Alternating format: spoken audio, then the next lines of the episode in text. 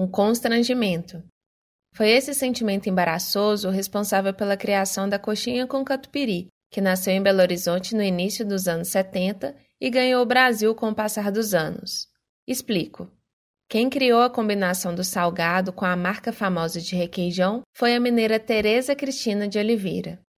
O quitute nasceu por conta de uma reclamação do irmão dela, Pedro Mota Pinto Coelho, que na época estudava no Rio de Janeiro para se tornar embaixador. Na vida corrida e com dinheiro curto de estudante, às vezes ele trocava o almoço por um lanche e sempre ficava frustrado.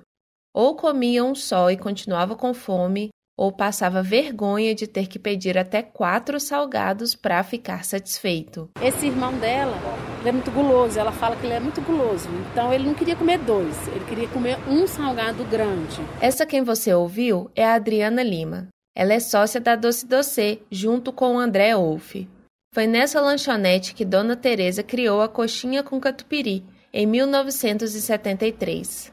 A loja funcionou até o fim da década de 90 na Avenida Afonso Pena, com mais duas unidades em BH e outra em Ouro Preto, mas acabou tendo que fechar as portas. Em 2017, André e Adriana reabriram o estabelecimento numa sociedade que também conta com a própria Dona Teresa. Ela passou todas as receitas e frequentava a lanchonete no novo endereço em Nova Lima. Mas a pandemia e os mais de 80 anos tornaram as visitas mais espaçadas nos últimos tempos.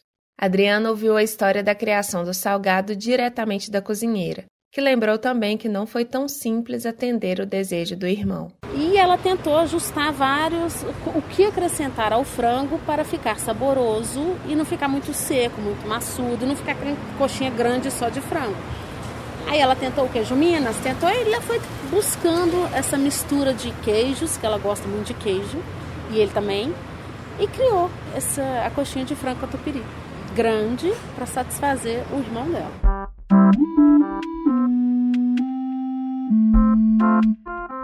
Mas o salgado não agradou só o irmão de Dona Teresa. A coxinha de frango com catupiry e a variação com camarão da Doce Doce não só ganharam espaço na memória afetiva do Belo Horizontino, como se espalharam para muito além dos limites da lanchonete. Hoje, o quitute que nasceu aqui é replicado no país inteiro. Ao mesmo tempo, outras variações de coxinha foram criadas e novos estabelecimentos de Belo Horizonte se tornaram reconhecidos pela iguaria. Nesse episódio, nós vamos explorar a história da coxinha e discutir em que medida BH é referência quando se trata desse salgado. Mas antes, um aviso: se você terminar de escutar com vontade de comer coxinha, a gente não se responsabiliza. Eu sou Laura Maria. Eu sou Jéssica Almeida e este é o Tempo Hábil, podcast do jornal O Tempo sobre assuntos relacionados a Minas Gerais. Esse é o terceiro de quatro episódios da nova temporada, que vão ao ar semanalmente às sextas-feiras até o dia 4 de março.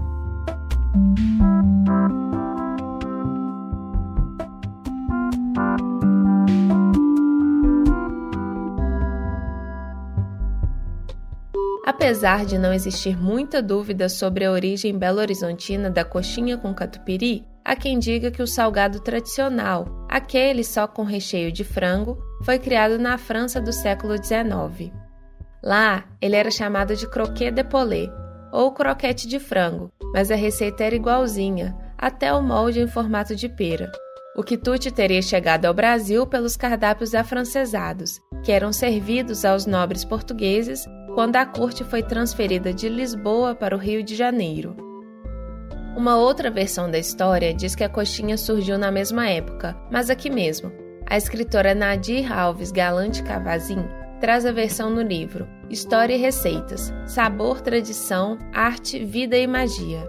A lenda envolve uma outra Teresa Cristina, mas imperatriz, esposa de Dom Pedro II. Eles, a filha princesa Isabel, o marido dela, Conde D, e os três filhos do casal estariam de passagem por Limeira, no interior de São Paulo, quando tudo aconteceu. Um dos filhos da princesa teria restrições alimentares, e a coxa de frango seria uma das coisas que ele mais gostava. Na falta de muitas coxas, uma cozinheira decidiu recriar o frango do zero, a partir de outras partes do animal.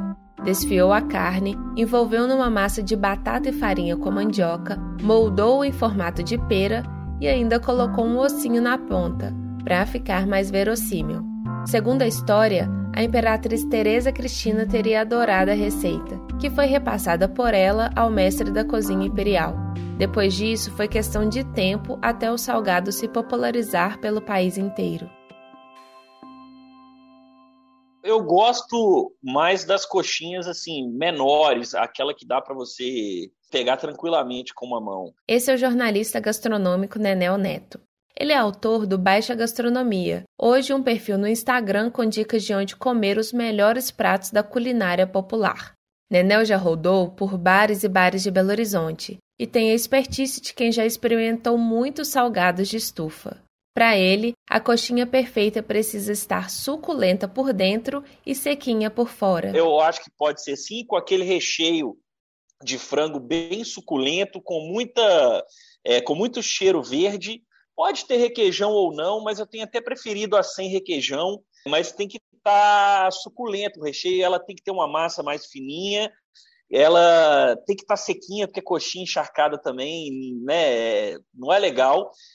E se for de requeijão, que tem uma proporção legal do requeijão com o frango, né? Ele também não gosta de muita invenção de moda, não. Olha, eu gosto mais da coxinha tradicional, até ali a de camarão, que eu também acho que combina muito.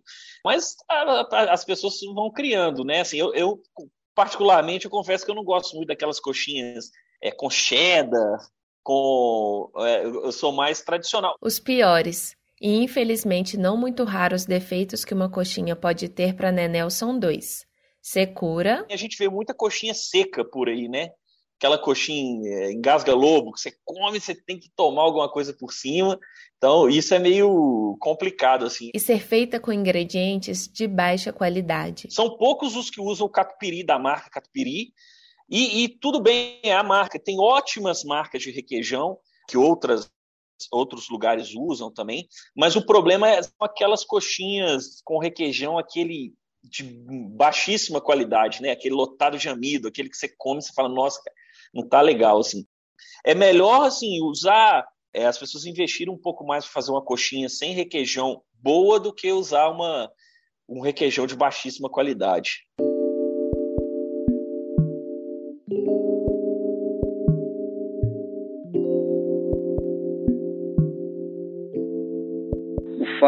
É que, a certa altura, a paisagem do Salgadinho Belo Horizontino passou a ser dominada pela coxa de catupiry. Lembra? Enorme, obesa. E dava trabalho a quem a abocanhava. Era você cravar os dentes e o catupiry derretido, pelando, vazava queixo abaixo. Valia por um almoço. A versão mais requisitada era de camarão, camarão taludo, pois mineiro privado de mar vai à forra nesse quesito. Gente, que fim levou a coxa de catupiry? Tem por aí alguma dona que faz? Esse é um trecho da crônica Saudade da Coxa de Catupiry, do escritor e jornalista Humberto Werneck, na voz dele próprio. O texto foi escrito em 2010 para a extinta revista Veja Comer e Beber Belo Horizonte. Quando me pediram, imediatamente, automaticamente, eu lembrei da coxinha. A relação dele com a coxinha é antiga, desde a época que ela surgiu. Mesmo que naquela altura ele já tivesse se mudado de Belo Horizonte, a Doce Doce era uma parada obrigatória toda vez que ele voltava para a cidade natal. Mas eu ia com meus filhos para as férias, às vezes, e eu tinha lá uma formidável consultora em matéria de salgados, que é uma paixão minha, que era minha mãe, Dona Wanda Werneck. E eu perguntava sempre e ela falou: meu filho, vai na Doce Doce. E foi da boca dessa mesma consultora que, 20 anos mais tarde, ele recebeu uma notícia péssima. E numa das minhas voltas, a dona Wanda me disse: Olha, filho, infelizmente, me deu a notícia que tinha fechado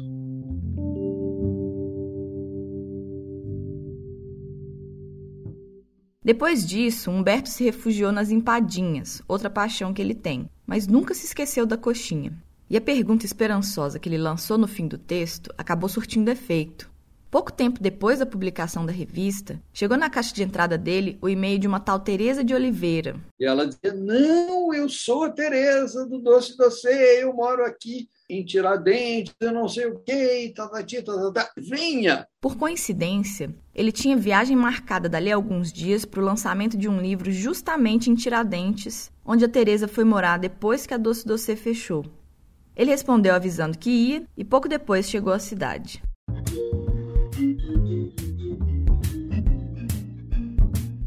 Então, eu deixei a minha sacolinha lá na, na pousada e fui descendo pela rua, andando pela rua, que era o endereço da, da Tereza. E meio perdido, eu não tinha um número. Fui andando e olhei, tinha uma janela, tinha um senhor sem camisa, com os braços cruzados, como se fosse uma namoradeira daquelas de, de barro, do Jequitinhonha. Né? Aí, quando eu ia perguntar, ele falou assim: Você é Humberto, né? Eu acho que eu tenho cara de Humberto, infelizmente. Você é Humberto, né? Vamos entrar, a Tereza está lá limpando os camarões. Além de matar a saudade da coxinha, o encontro rendeu uma boa conversa. E Tereza contou não só a história da criação da iguaria, mas também do fechamento da loja. Tudo isso foi relatado numa segunda crônica, A Coxinha Reencontrada, essa publicada no estado de São Paulo, seis meses depois da primeira. Mas por que então a loja, que teve três pontos em Belo Horizonte e um em Ouro Preto, acabou fechando? Primeiro foram os fiscais do Sarney, num tempo em que a burrice oficial tabelou até salgadinho, pondo no mesmo balaio coxinhas nobres e plebeias. Um dia, por causa de uns centavos, Teve viatura na porta, queriam me levar presa, escandaliza-se Teresa. Depois foi uma temporada longe da cidade, acompanhando o marido em Brasília. Mais adiante, o escasso apetite dos três rapazes do casal pelo negócio. Por fim, como tudo mais, o requeijão entrou em decadência. O catupiry não é mais o mesmo, não derrete, lamenta Teresa cansada de garimpar sucedâneos. Ressuscitar a casa em Tiradentes, onde tem ateliê de artesanato? Ela não se anima. Assim sendo, coxinha de camarão com catupiry, só de vez em quando e para uns rap fio. Mas fiquemos por aqui. Eu já disse que não quero matar você de inveja. Mas isso foi em 2011. Dali a alguns anos, Adriana Lima e André Wolff entrariam em cena para virar esse jogo. Foi em março de 17 que veio a ideia. A gente começou a fazer o treinamento, nós começamos a voltar com as receitas, né? ajustando todos os ingredientes, montando. Então, todos os dias, todas as tardes eu ia para casa da dona Tereza e a gente fazia uma receita. Um dia era coxinha, um dia era uma empadinha, um dia era uma torta doce do C, um dia a torta de noz, a brigadeira, e assim a gente foi indo durante quase seis meses. Nesse processo, as receitas precisaram passar por algumas adaptações. O leite, que é a base do catupiry, a gordura não é mais a mesma de 40 anos. Então, tem coisas que eu falo, olha, não tem jeito, não tem como. Pedimos até a catupiry para ver se ela conseguia fazer um catupiry né, com, igual da época, mas hoje eles são muito grandes, né? Na época a Catupiry surgiu praticamente com a Doce Doce. É isso que eu ia perguntar, porque ela foi a maior compradora de catupiry. Foi, não existia esse, esse requeijão. Então a dona Tereza ela cria e ela falava, não, eu quero um requeijão um pouquinho mais assim, um pouquinho mais assado. E aí eles foram ajustando o, o pedido dela e criaram o catupiry. E aí que veio essa, essa iguaria. Veio dela mesmo, porque ela queria um pouco derrete mais. Não, esse aqui fica muito mole. Ela falou que às vezes chegava a remessa de catupiry e falou, não, isso aqui não serve para mim não. Devolvia tudo. Eles faziam de novo. Além das receitas originais com adaptações, a nova administração da Doce Doce também manteve a decoração antiga, com corações entalhados nas cadeiras de madeira e forros quadriculados nas mesas. É uma marca dela, né? A pessoa olha esse coração já remete a a tudo. É, é um saudosismo muito grande. Então, o coraçãozinho, não tem jeito de tirar o coraçãozinho, não. E a Adriana tem razão. Não é só o sabor da coxinha que fica marcado na memória das pessoas. Nenel é prova disso. Eu lembro que eu era criança, às vezes eu ia na pediatra ou saía com minha mãe, e ali na Afonso Pena a gente sempre passava para comer uma coxinha no Doce Doce. E eu lembro daquelas aqueles forros de mesa quadriculados, e daquela, daquela cadeira de madeira com o coração, né, onde a gente senta na, nas costas, assim. Eu tenho ótima lembrança, é muito legal saber que essa coxinha é, com catupiry que tá, né, você acha em várias partes do Brasil hoje, que todo mundo gosta, foi criada aqui. É justamente o apego à lembrança o que ainda não deixou o Nenel ir conhecer a nova loja. Eu nunca fui depois que a Doce Doce reabriu com novos sócios. Eu não posso dizer, confesso que eu não eu tenho até medo, porque sabe aquela coisa de mexer com memória afetiva, assim? Confesso que eu até, até tenho um pouco de medo de ir. Se por um lado o Nenel ainda não teve coragem de ir na nova Doce Doce, por outro, Humberto não só já foi, como se deliciou com as coxinhas. Estava maravilhosa, absolutamente maravilhosa. E eu tive a boa surpresa de ver na parede, não sei se continuam lá, duas crônicas minhas da, em busca da, da coxinha, coxinha reencontrada, um, um, uma coisa assim.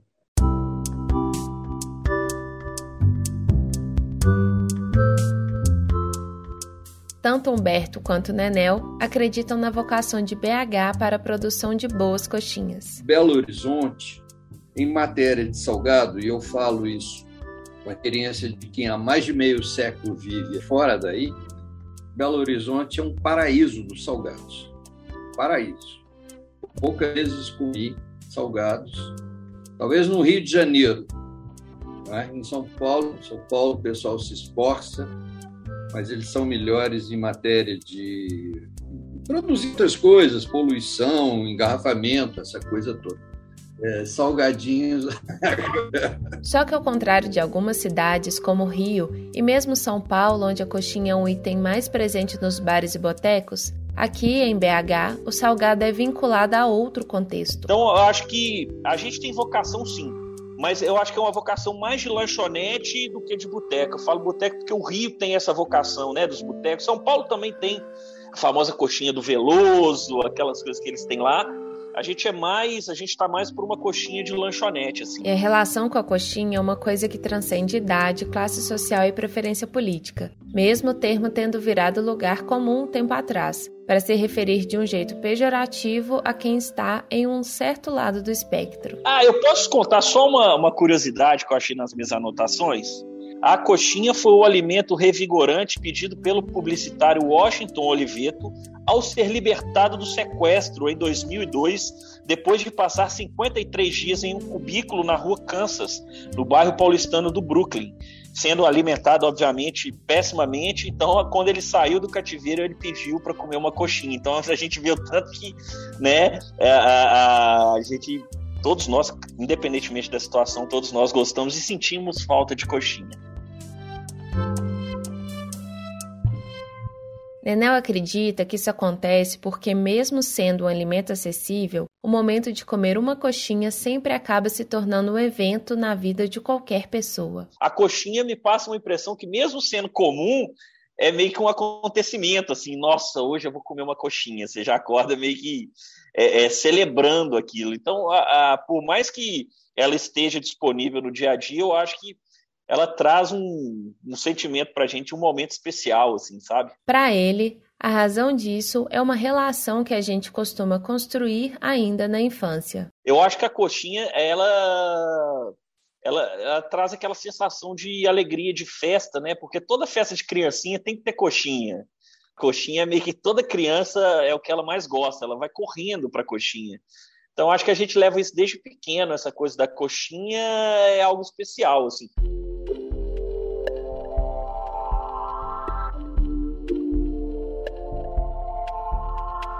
Sendo uma receita tão querida e popular, é natural que surjam novas versões do salgado, como é o caso da própria receita da Dona Teresa. Até restaurantes é, mais granfinos, assim, nos últimos anos, colocaram coxinhas interessantes, é, mini coxinhas de degustação e tal, aquelas coxinhas com recheada com língua de boi, né, com rabada, de rabada virou até meio que tradicional, assim. Aliás, tem uma variação específica de coxinha que ele ficou curioso para experimentar. Aqui em Belo Horizonte a gente tem o Café Palhares, um clássico que tem um pastel maravilhoso e que tem uma coxinha muito interessante, que é uma coxinha de lombo, que ela, ela é diferente do que a gente está acostumado.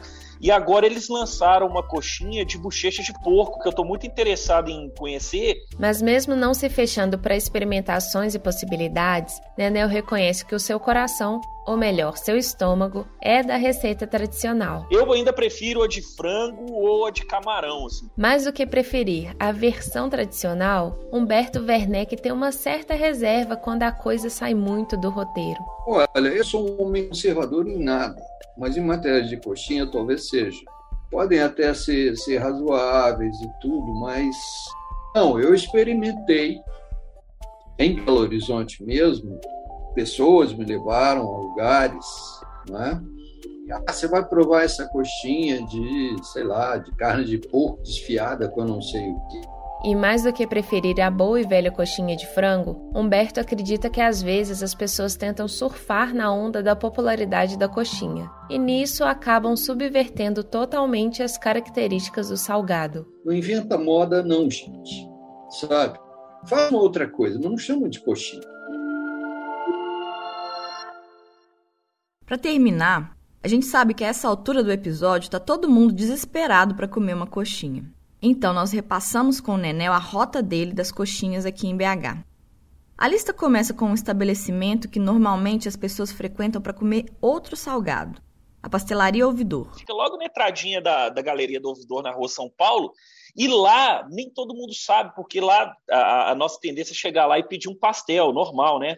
Mas lá tem uma coxinha deliciosa, que é exatamente isso que eu falei com vocês. Ela é menor, ela é mais alongada, assim, sabe? Ela não é tão redondinha, ela é mais alongada, ela tem um recheio de frango sem requeijão, mas esse recheio que eu falei, bem temperado, meio que a moda antiga, assim, sabe? No Léo Coxinha, que fica no bairro da Graça, perto da igreja de São Judas Tadeu, tem a opção ideal para quem é vegetariano. É uma coxinha só de requeijão. Então, assim, também são essas coisas para adaptar ao paladar. Então, lá eles têm. É um lugar que eu gosto muito da coxinha deles, porque eles fritam na hora, depois que você pede. Para quem tem um apetite que nem o do irmão da dona Teresa, Nenel recomenda a coxinha do Big T, no bairro Santa Cruz. Eles têm uma coxinha até de 500 gramas, assim, ela é gigantesca, e eles usam um requeijão mais, mais um pouco mais líquido, assim, sabe? Então é, é interessante para quem gosta de requeijão, porque o requeijão está em todas as mordidas do frango, sabe? É, não fica separadão, assim, o, o requeijão de um lado e, e, o frango do outro. No Roça Grande, que fica no centro da cidade, a chefe Mariana Gontijo trabalha a cozinha de pequenos produtores. Ela faz uma coxinha de frango caipira com requeijão de raspa, que é bem interessante, e daquelas coxinhas que a gente está falando de, que elas são um pouco diferentes do padrão, ela faz uma coxinha de carne de panela com requeijão moreno. É bem legal, ela também vende congelada, você pode comprar já frita ou ela, ela pode te entregar congelada para você fritar em casa. Tem uma opção que também já se tornou tradicional, como a da Doce Doce, a coxinha da Vila Árabe, que tem várias unidades espalhadas pela cidade. Eu brinco que Belo Horizonte tem umas coisas estranhas, né? Você vai no árabe para comer coxinha e na lanchonete chinesa para comer esfirra ali no maleta. Assim. BH é meio louca, assim. Mas Vila Árabe tem uma coxinha com requeijão, 400 gramas, bem caprichada, apesar de que é, na última vez que eu fui, assim, e já aconteceram outras vezes, de chegar no meio do recheio e ela tá gelada, assim. Então, acho que eles têm que ter um pouco mais é, de cuidado com isso, né? Na hora de fritar a coxinha. Na categoria coxa creme, aquela que é literalmente uma coxa de frango envolvida na massa de coxinha e é mais comum em São Paulo, a representante de BH que o Nenel escolheu é a da querida Jacinta, restaurante ali no Santa Efigênia. Eles têm a coxa creme, é uma coxinha com creme de queijo por dentro e você pega pela pelo ossinho embaixo. Então aquela vamos dizer, mais rústica, né?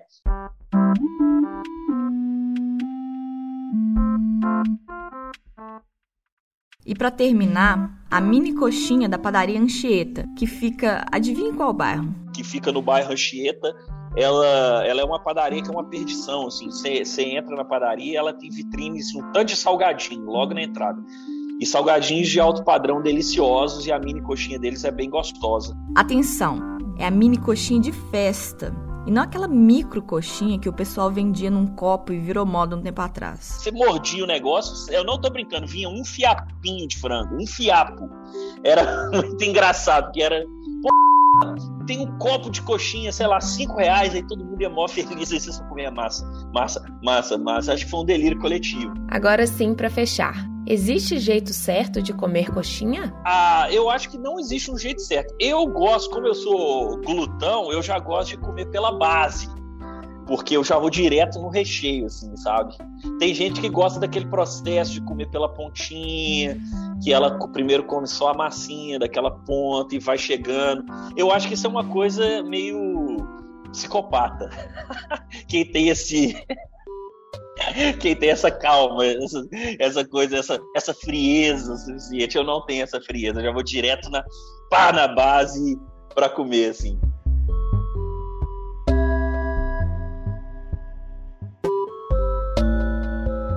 Você ouviu Tempo Hábil, podcast do jornal o Tempo, sobre assuntos relacionados a Minas Gerais.